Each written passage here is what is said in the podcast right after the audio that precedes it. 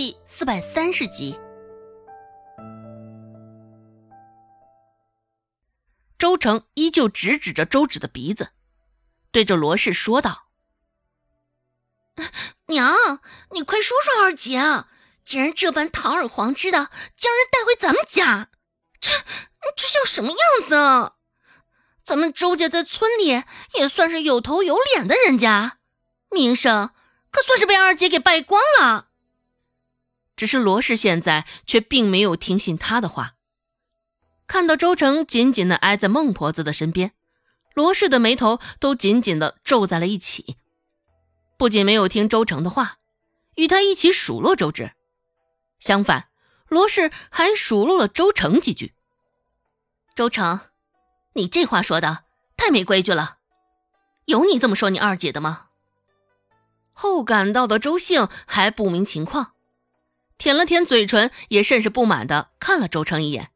说道：“是啊，三妹，不管怎样，还是听听二妹怎么说吧。”周兴这话也完全是拿捏着孟婆子的心思来的，想必孟婆子还没有给周芷开口的机会吧？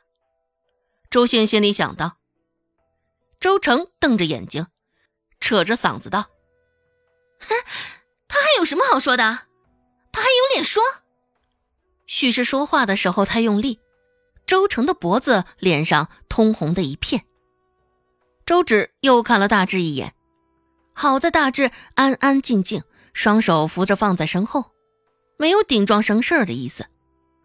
不过不知怎么的，周芷从他的举措中，竟然感觉到了些许看热闹的味道。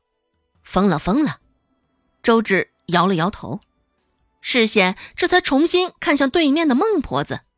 周芷说道：“嗯嗯现在应该可以听我解释了吧？这是我医治的病人，对外宣称是我们周家的远房亲戚。三妹可得注意这些，可别让人听了笑话，也别让人毁了我们周家的名声。”被周芷点了名，周成也是一脸的气愤。你嘴巴才刚张开，就被周芷打断了。周芷说道。不知道奶听到这个消息了没？再过几天，咱们村与松安村的秋手大会可就开始了。今年秋手大会的第一名有三两银子的奖赏。看着孟婆子脸上的表情，听到三两银子的时候，能够明显的察觉到孟婆子的眼睛都亮了不少。除此之外，就连他周身的力气也都淡退了不少。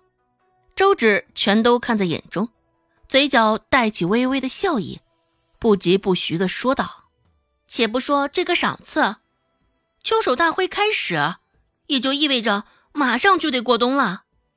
过冬的吃食可都准备齐全了吗？”每个字，都像是说到了孟婆子的心坎上。耷拉的眼皮之下，孟婆子那双如绿豆般的眼睛金光四射。啊，你的意思是？听他这么说，周芷心里便晓得了，有戏了。看样子孟婆子应该也不会反对了。周芷温和着一张脸，一脸乖巧的说道：“奶，将大志留在咱们家，秋收大会的时候让他替咱们家出马。住在周家呀？”孟婆子拧着眉。有些犹豫，毕竟住在他们家，这就意味着家里又得多一张嘴。不过周芷说的也有道理，秋收大会可是件大事儿呢。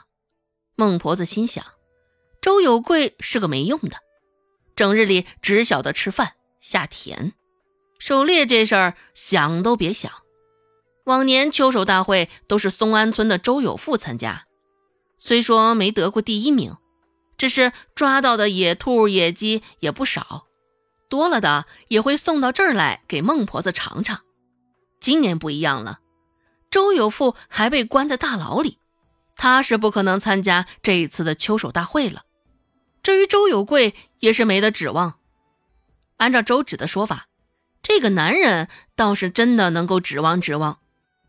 孟婆子突然朝着大志问道：“你真会狩猎？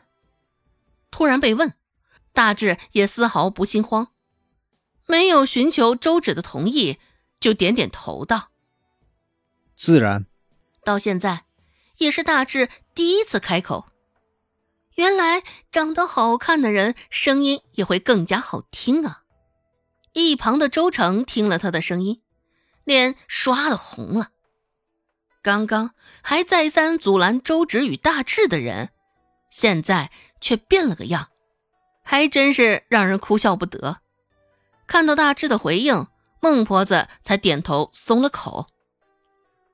哦，既然如此，那你就留下吧。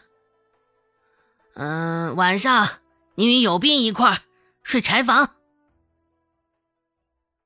让大志睡柴房，已经是孟婆子最大的让步了。不过也是，周家本就破小，除了将她安置在柴房，可真是想不到还能有何处多住下一个人了。